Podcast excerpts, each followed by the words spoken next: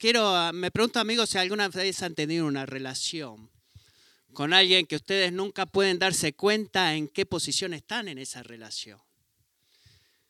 ¿Está bien? Este, un día tú piensas que le caes bien a esa persona y al día siguiente sientes eso de que quizás tú has sido arrojado de la lista de amigos. Eh, están por mí, están en mi contra, eh, estoy en buenos términos con él, no, y no me puedo dar cuenta. quiero que levantes tu mano porque quizás estás pensando en alguien en este cuarto ahora mismo. porque las relaciones son complicadas. Y creo que relaciones como esa entre nosotros eh, son una de las cosas más estresantes que experimentamos, especialmente cuando esa relación es o con un miembro de la familia o quizás uno, tu cónyuge. Quizás tengas un jefe que en el trabajo que es así, que no puedes darte cuenta, de, bueno, cómo estoy con esta persona, o quizás tus padres son así, o quizás he descrito tu experiencia con un, una maestra o maestro en particular o un entrenador. Desafortunadamente no hay nada que yo pueda hacer mientras predico ahora para cambiar directamente la forma en la que las personas se relacionan contigo. Pero puedo traerte esta buena noticia, amiga o amigo, de que ese tipo de incertidumbre no es lo que Dios quiere que experimentes en tu relación con Él. No lo es. No lo es. Dios quiere que sepas exactamente en dónde estás parado en tu relación con Él. No solamente una vez, sino cada día de tu vida. Días atrás comencé, una conversación con una dama que vino a visitar nuestro food pantry y hablábamos hablábamos y le hice una pregunta y si quería hablar de cosas espirituales conmigo, si estaba dispuesta, y le pregunté si iba a la iglesia, si creció en la iglesia, me dijo que no, si veía un poco de interés en eso, pero luego dijo, yo oro bastante. Y sí, ¿de qué horas? Le pregunté. Bueno, oro una y otra vez, Dios sé conmigo, Dios sé conmigo, Dios sé conmigo. Y la miré y le dije, le pregunté, ¿cómo piensas que podemos saber? si Dios verdaderamente está con nosotros. ¿Tú piensas que puedes saber en qué situación te encuentras en tu relación con Él? Y ella no sabía qué responder, lo cual me dio una increíble oportunidad para compartir a Cristo con ella. Pero te digo lo que creo que ella necesitaba escuchar. Ella necesitaba escuchar las palabras abiertas de 1 de Juan 3, 19. Principalmente que en esto sabremos que somos de la verdad.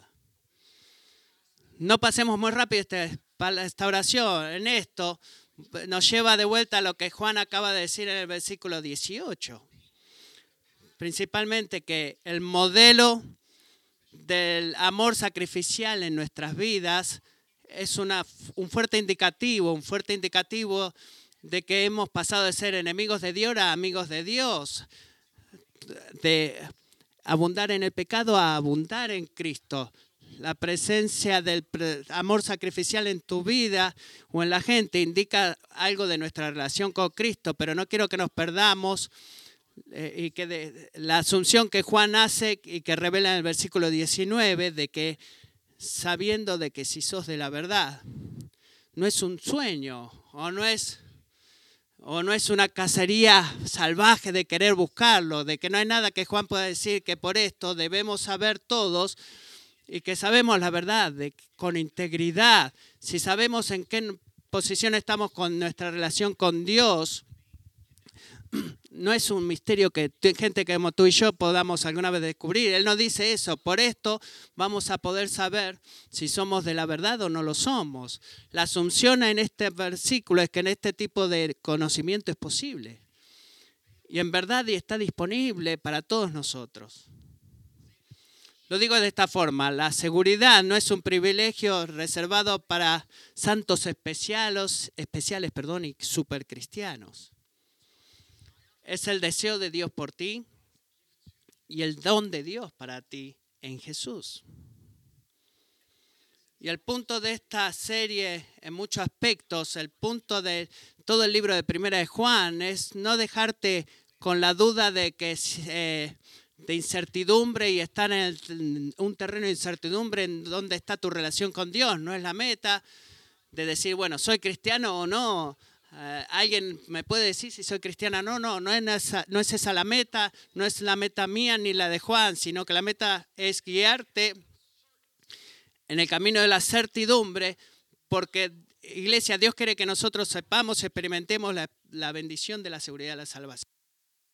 Él quiere que tú pienses en tu relación con Él y sepas con certeza, con confianza, con fe, de que es aquí donde estoy yo en mi relación con Dios. Y hacia ese fin hay algunas palabras duras en este libro.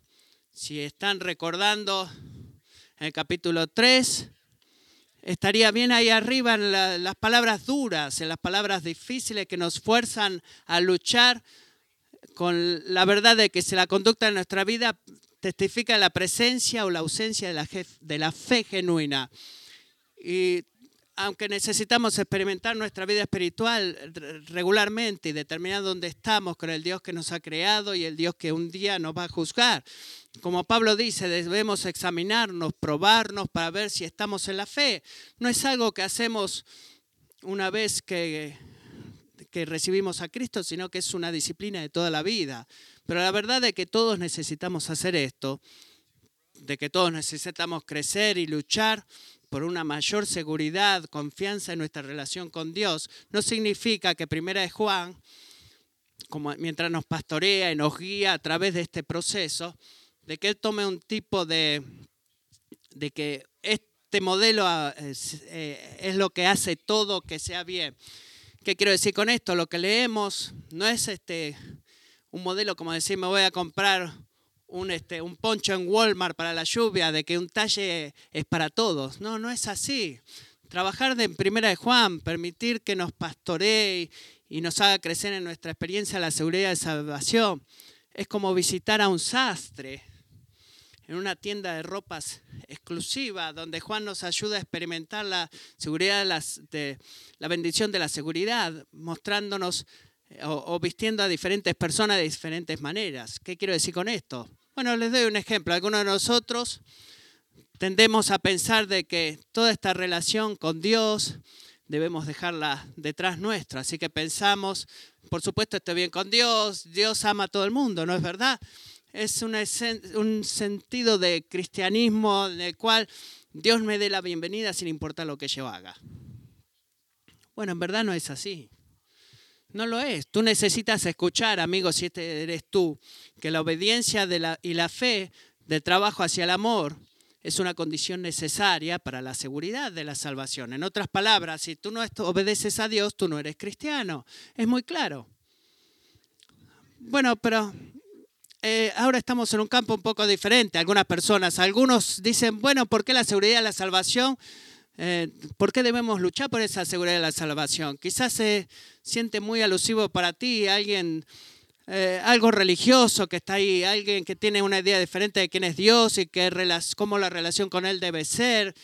no lo podemos ver. ¿Quiere alguna vez alguien puede saber dónde estamos con Dios? ¿En qué posición estamos? Bueno, sí si, si tú eres como yo, muy bien, y si no lo es, bueno, creo que debo lidiar con eso. Pero no, no es así. De cualquier forma, ¿cuál es el engaño más grande? Bueno, si ese eres tú, tú debes escuchar que Dios quiere que estés confiado en tu relación con Él, que tengas confianza. Y Él quiere eso especialmente cuando se trata de la oración. La oración confiada es la recompensa de la seguridad y es una de las razones principales por las cuales luchamos por la seguridad y la lucha continúa porque es uno de los dones más dulces que Dios nos da en la confianza en la oración, por ejemplo, que nos da que proviene de la seguridad la salvación. Y por último, otro grupo que quizás me esté escuchando y creo que esto es un grupo grande y habrá alguno de estos, muchos de ustedes están este tienden a estar eh, analizar todo analíticamente y todo con retrospectiva, que volvernos a Él y mirar hacia Él. Eh, quizás el lunes tú te sientes cristiano, pero el martes te has enojado con los niños y has reaccionado mal, o quizás miraste pornografía, y el jueves te levantaste ansioso, Y las más, más mayor preguntas que tenés, y cuanto más examinas a ti mismo y estudias Primera de Juan, y hablamos de Primera de Juan, mucho más te preocupas, que tú dices, quizás, bueno, ni siquiera soy cristiano, quizás nunca he sido cristiano. Y la condenación es un rostro familiar para ti. Ha sido de esa forma por mucho tiempo. Tú eres, eh, tú eres tu propio abogado acusador. Y el veredicto que tú pones sobre tu vida cuando dejas de examinarte a ti mismo o cuando te examinas a ti mismo es siempre culpable, culpable. Es como que te levantas cada mañana y hay una pequeña voz en uno de tus oídos que te susurra. No, no eres lo suficientemente bueno. Nunca lo serás. ¿Has escuchado esa voz? ¿Estás familiarizado con esa voz? Si ese eres tú, amigo, lo que tú necesitas escuchar de Primera de Juan es que Dios, la evaluación de Dios de ti, no tu evaluación de ti mismo, es el fundamento de tu seguridad. Todos necesitamos todo lo que dice acá en este libro porque todo es verdad todo el tiempo, pero parte de escuchar activamente a un sermón el domingo a la mañana es poder discernir qué palabra específica en este pasaje en particular son más importantes para mí en este momento. En donde, dónde estoy yo en, mi vida espiritual con Dios. Porque francamente hay tiempos en nuestra vida espiritual en donde lo que más necesitamos es la amunición y el revoque de, del Evangelio. Y eso es el amor de Dios. Y luego en otros tiempos, en nuestra vida espiritual, lo que más necesitamos es la motivación y el consuelo de Dios. A veces necesitamos ambas cosas al mismo tiempo, pero de cualquier manera, Juan no toma, no dice que una postura eh, se amolda a todas las personas. Y, y, la grande idea es que Dios quiere que tú experimentes las bendiciones de la seguridad de la salvación. Pero Él nos lleva a este punto y he tratado de ilustrarlo de diferentes maneras, depende a la condición eh, eh, presente de nuestro corazón. Diferentes palabras se dirigen a diferentes tipos de personas. Y quiero llamar su atención a tres. La primera es la palabra de confort y es esta. Versículos 19 y 20. La evaluación de Dios es el fundamento de nuestra seguridad. Amén. La evaluación de Dios es el fundamento de nuestra seguridad. Así que noten, versículo 19,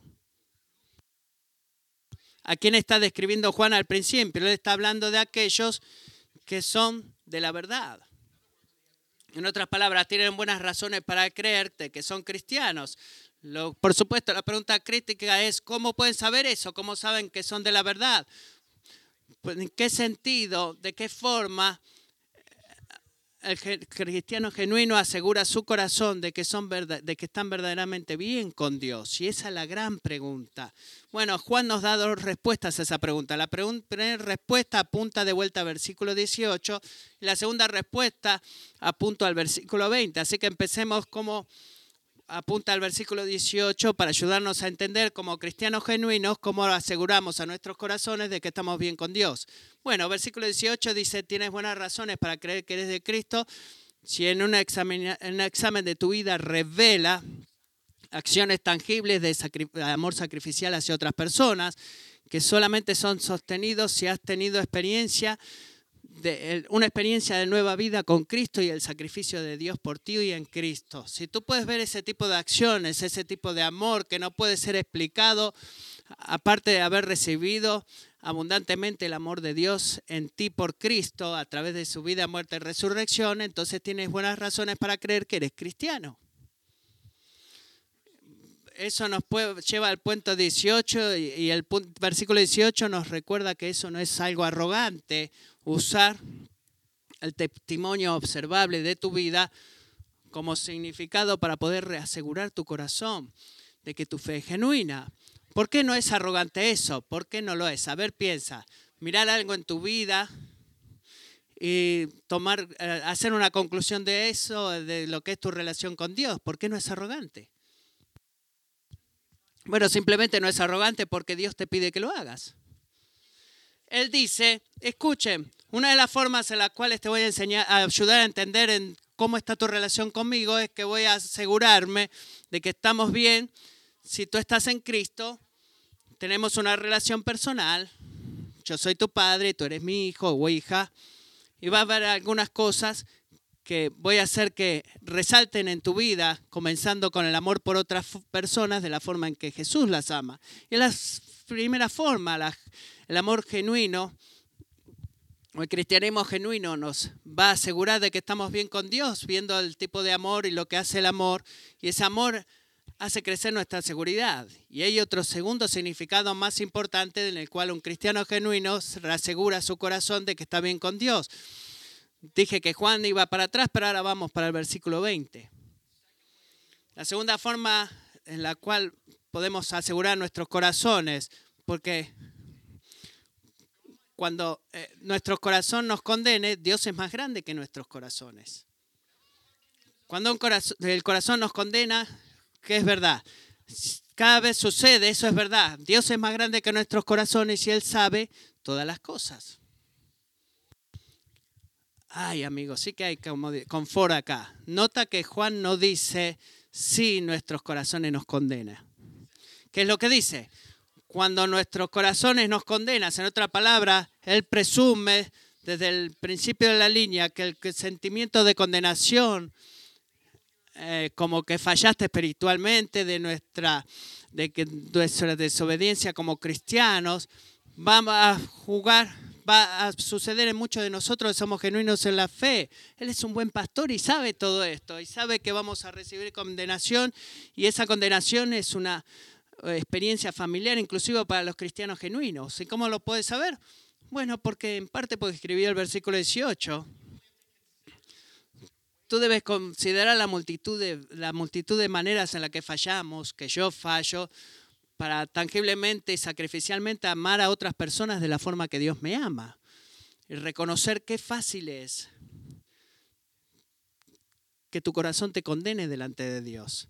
Y es tan fácil eso, es tan fácil. No es duro tomar este test relacional de amar a mis hermanos y hermanas en la iglesia como debería y enseguida sentirme condenado. Así que ¿a dónde nos volvemos en ese momento? Bueno, piénsalo de esta forma. La seguridad de la salvación tiene que esperar hasta que, alcance cierto, hasta que alcancemos cierto nivel de madurez en nuestro amor los unos por los otros. Gracias, Ron. Él sacude su cabeza diciendo no. No, y alabado sea Dios que la respuesta es Dios. No. Versículo 20. En cualquier cosa en que nuestro corazón nos condene, Dios es qué? Dios es mayor que nuestro corazón. ¿Y en qué sentido es más grande? Por favor, escucha esto. Es más grande en el sentido de que su evaluación de ti, su declaración sobre tu vida es infinitamente más significativa de tu opinión o de toda la gente a tu alrededor, de la opinión de todos ellos. Y siempre más grande. 1 Corintios 4.3. Pero en cuanto a mí, Pablo dice, es de poca importancia Escucha esto, es de poca importancia que yo sea juzgado por ustedes o por cualquier tribunal humano. De hecho, ni aún yo me juzgo a mí mismo. ¿Cómo? Sí, porque no estoy consciente de nada en contra mía, pero no por eso. Eh, ¿Por qué no, Pablo? Porque tú piensas en ti mismo cuando piensas en ti, que eres verdaderamente importante. ¿No es eso lo que determina lo que hace con Dios? No, ¿por qué? Porque es el Señor, pues es el Señor quien me juzga, dice el versículo 4 de 1 Corintios.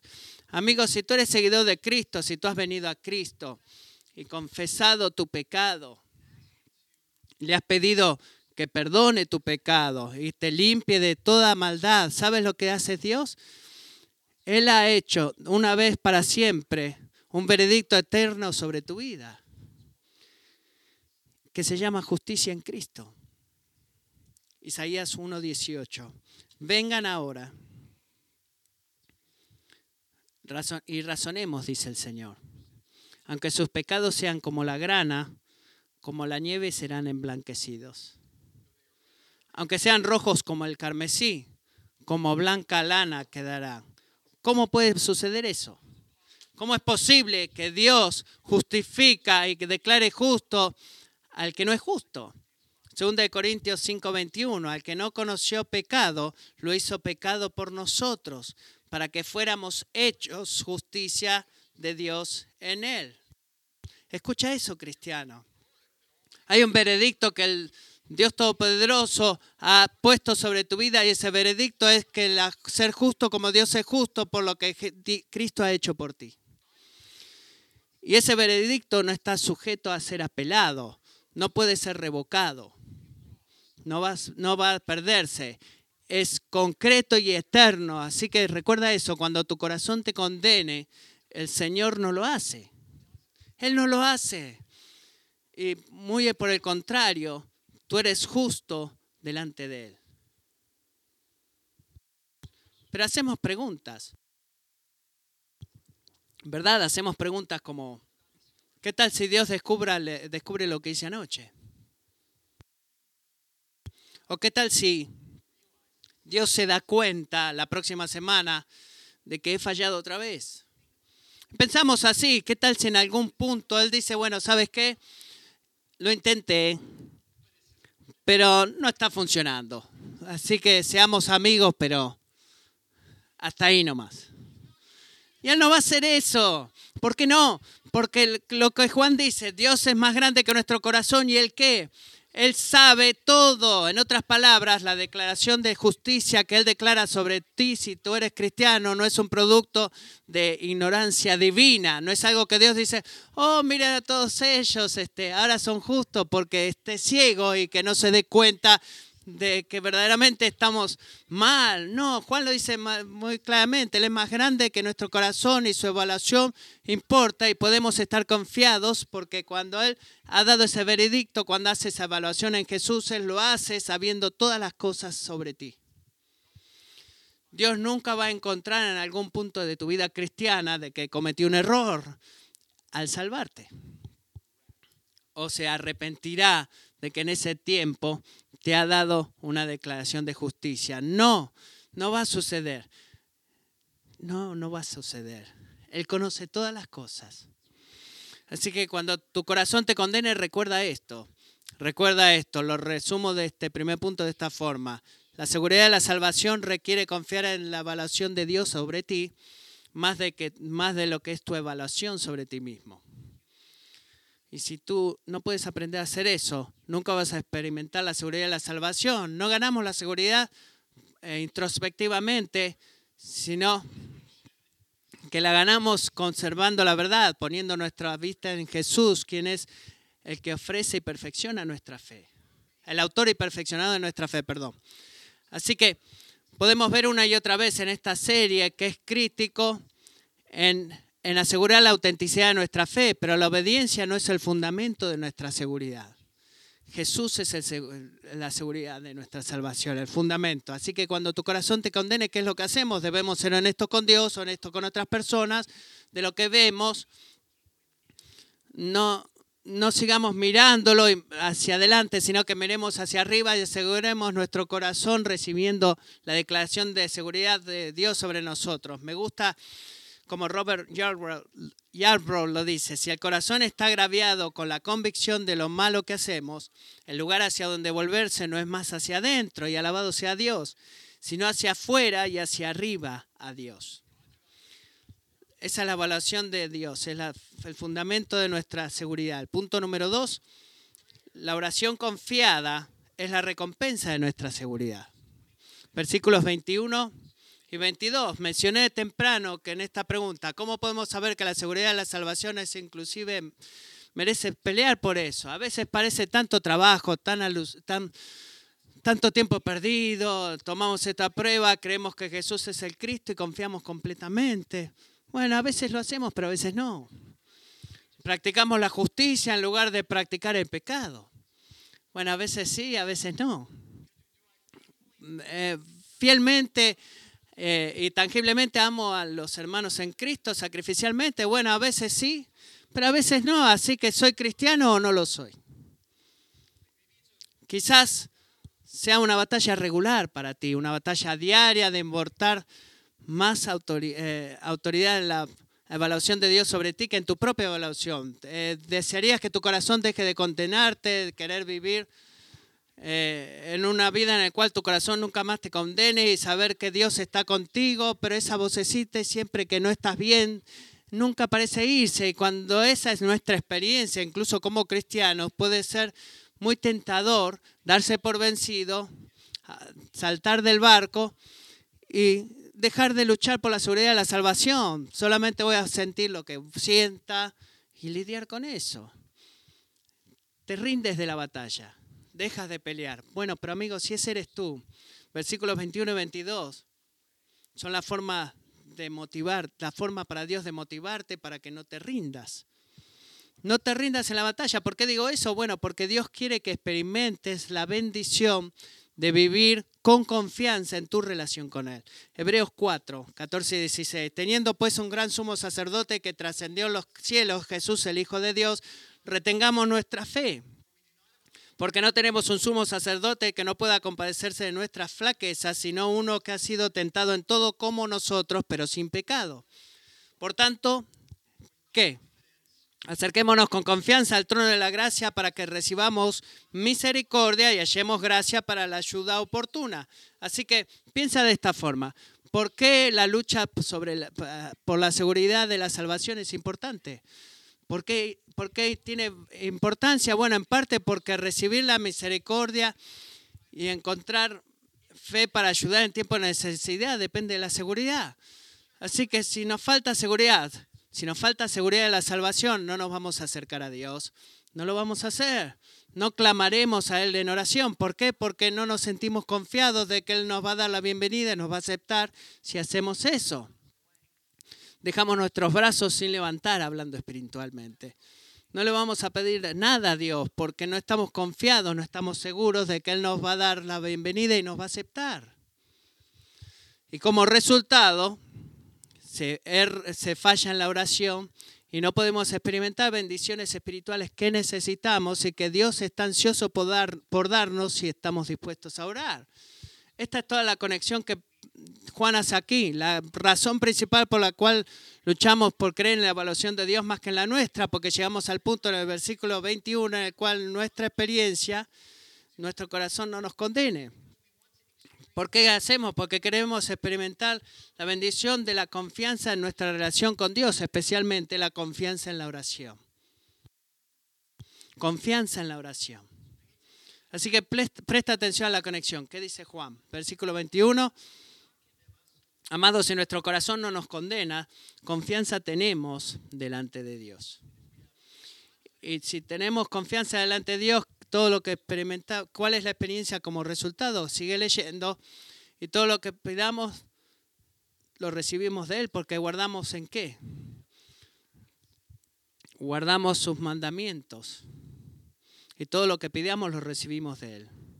Versículo 22. Todo lo que pidamos lo recibimos de Él.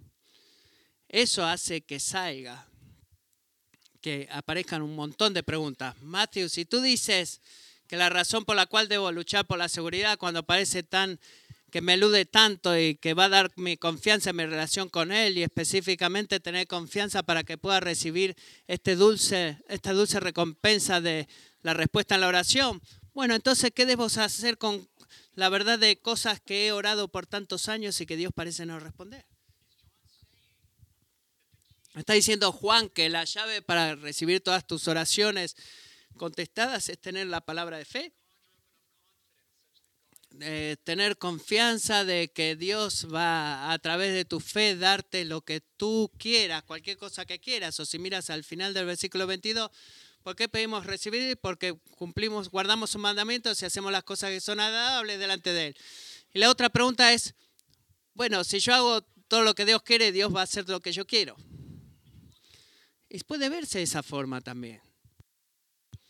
Pero no hay manera que yo pueda responder en un solo sermón todas esas preguntas que todos versículos hacen. Pero voy a hacer unos puntos rápidos e invitarte a hablar conmigo si esto es algo con lo que luchas. Así que primero, cuando llegamos a un pasaje difícil en la Biblia, cuando Juan dice, por ejemplo, cuando todo lo que pidamos recibiremos y vamos a decir, bueno, eso no está de acuerdo con mi vida es muy importante que no nos enfocamos tanto en clarificar lo que Juan no está diciendo, porque perderemos eh, de vista lo que sí está diciendo. ¿Tiene sentido?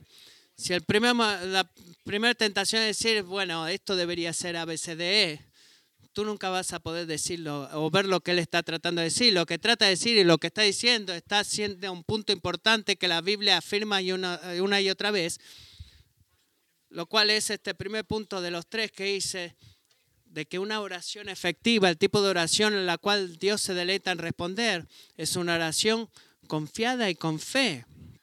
La Biblia lo dice una y otra vez, Mateo 21, 22, 21, 22. Jesús les respondió, en verdad les digo que si tienen fe y no dudan, no solo harán lo, lo de la higuera, sino que aún si dicen a este monte, quítate y échate al mar, así sucederá.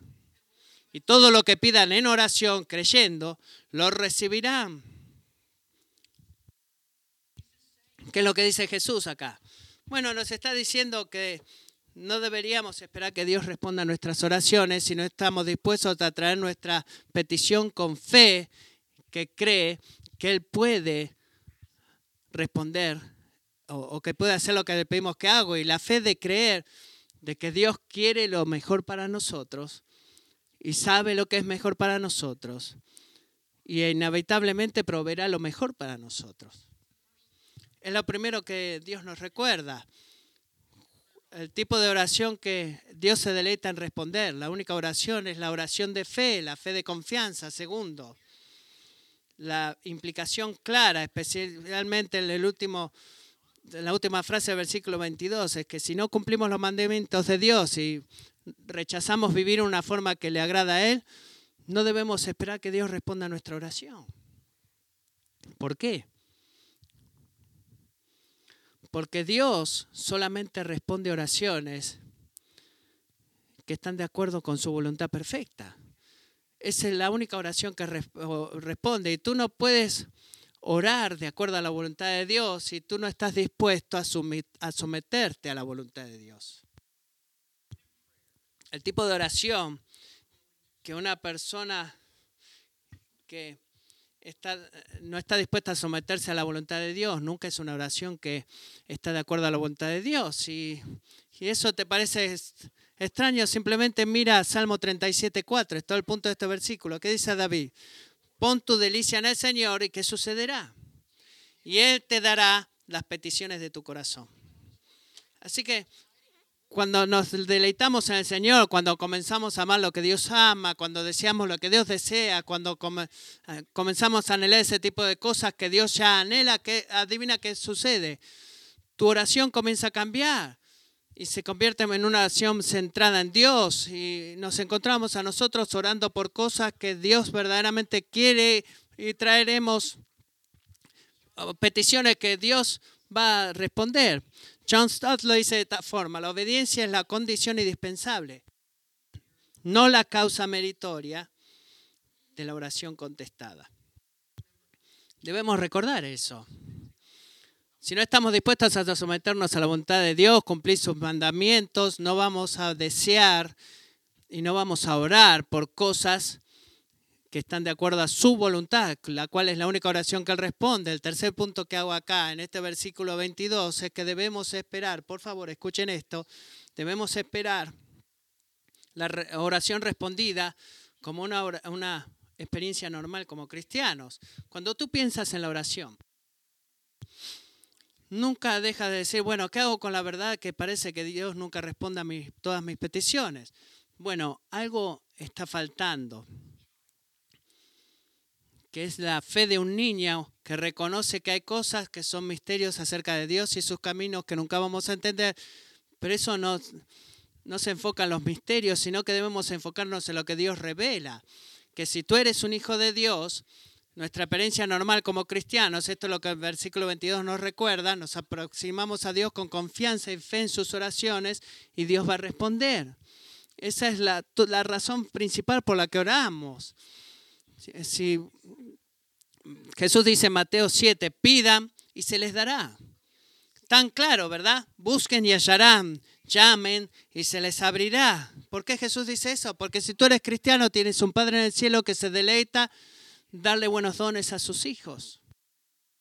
Así que no permitas que Dios en el misterio de su sabiduría a veces parezca negar responder a tu oración. No permitas que, esa verdad te, desanime de traer tu petición con confianza y con fe, porque Él te ama. Él te ama. Y siempre va a responder nuestras peticiones de cualquier forma y te va a traer su gran, lo más grande para ti. Y le va a traer gloria a Dios. Si Él ha prometido, Él ha prometido, esta es la promesa implícita en versículo 22, de que hay cosas que Dios no te dará. Si tú no estás dispuesto a orar de acuerdo a su voluntad. Y eso es una verdad como todo lo que acabo de decir. Así que luchemos en, la, en, en el creer en la seguridad de nuestra salvación para que podamos venir al Padre con confianza porque sabemos que somos justos ante su vista y que Él desea escuchar nuestra petición y Él anhela, anhela responder nuestra oración. Es por el motivo por el cual luchamos por la seguridad de la salvación, para poder recibir la recompensa de la confianza en la oración. Punto número uno, dije, la evaluación de Dios es el fundamento de nuestra seguridad. Punto número dos, la oración confiada en la recompensa de nuestra seguridad. Y punto número tres, la fe trabajando a través del amor es la condición de nuestra seguridad. Vamos a prestar atención a los versículos 23 y 24. La fe trabajando a través del amor es la condición de nuestra seguridad.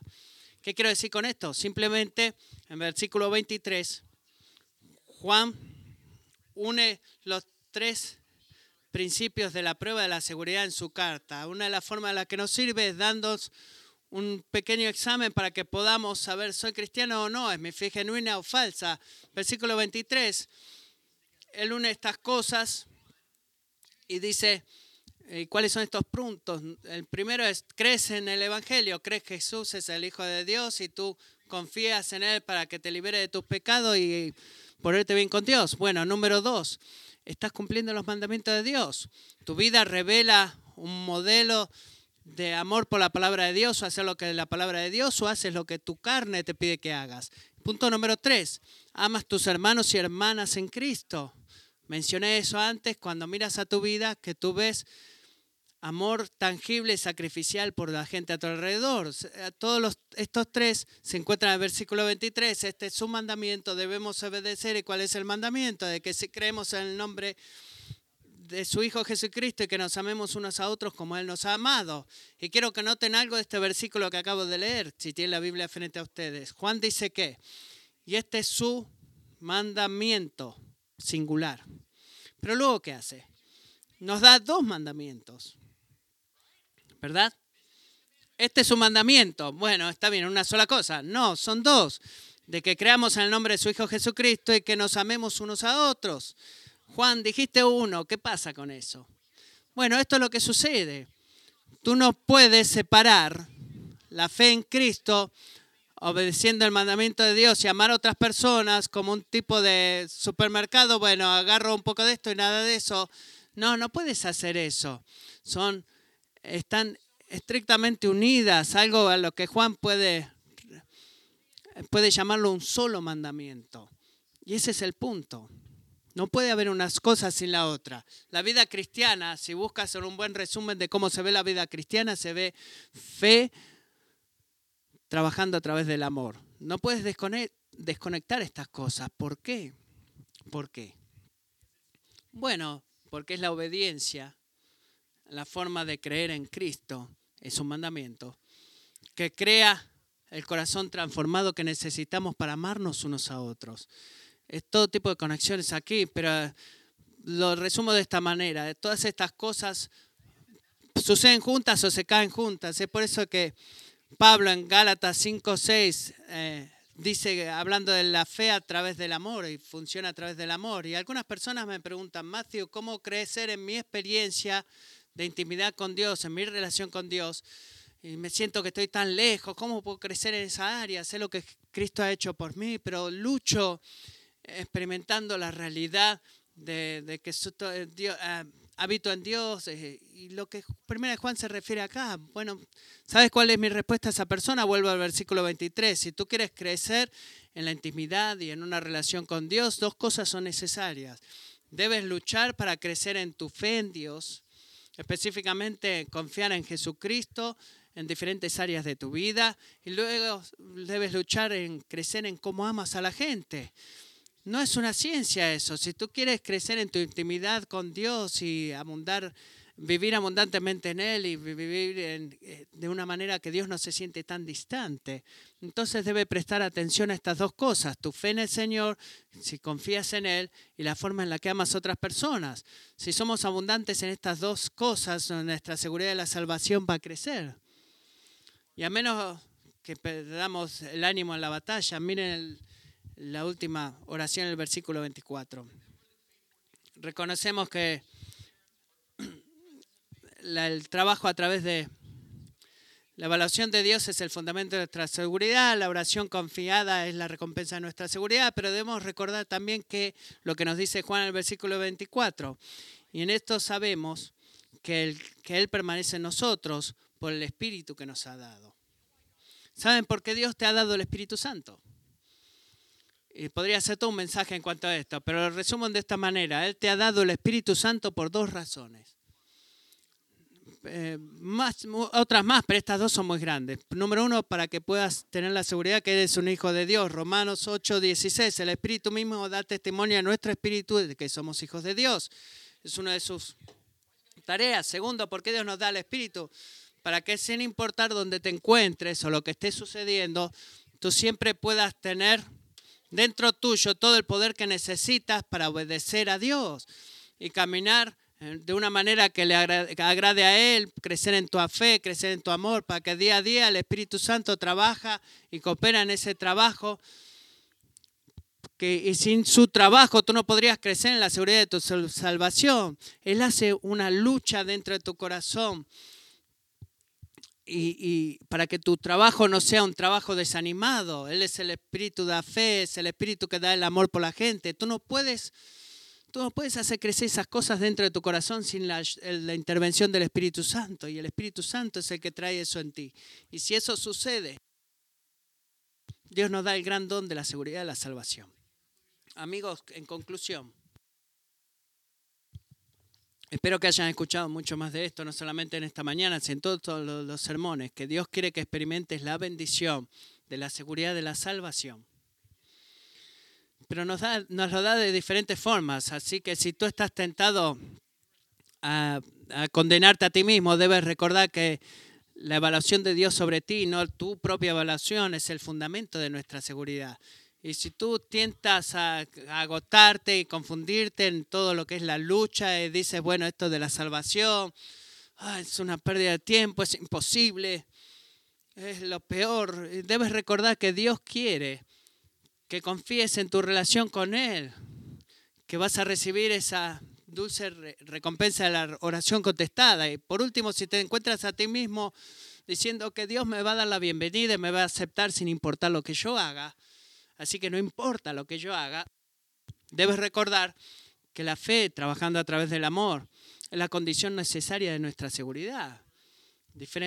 palabras diferentes para personas en lugares diferentes o en posiciones diferentes que el Señor use su palabra esta semana, no importa dónde te encuentres, para ayudarnos a crecer en nuestra, en nuestra experiencia de la seguridad de la salvación. Oremos.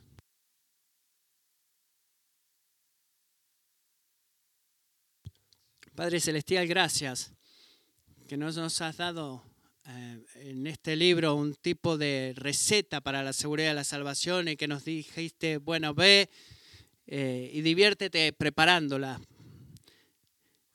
Señor, te doy gracias por el don de tu Espíritu. Oro, Espíritu Santo, que tú en este día y en esta semana necesitamos más confianza en tu evaluación y en nuestra propia evaluación. Que tú nos des eso, por favor.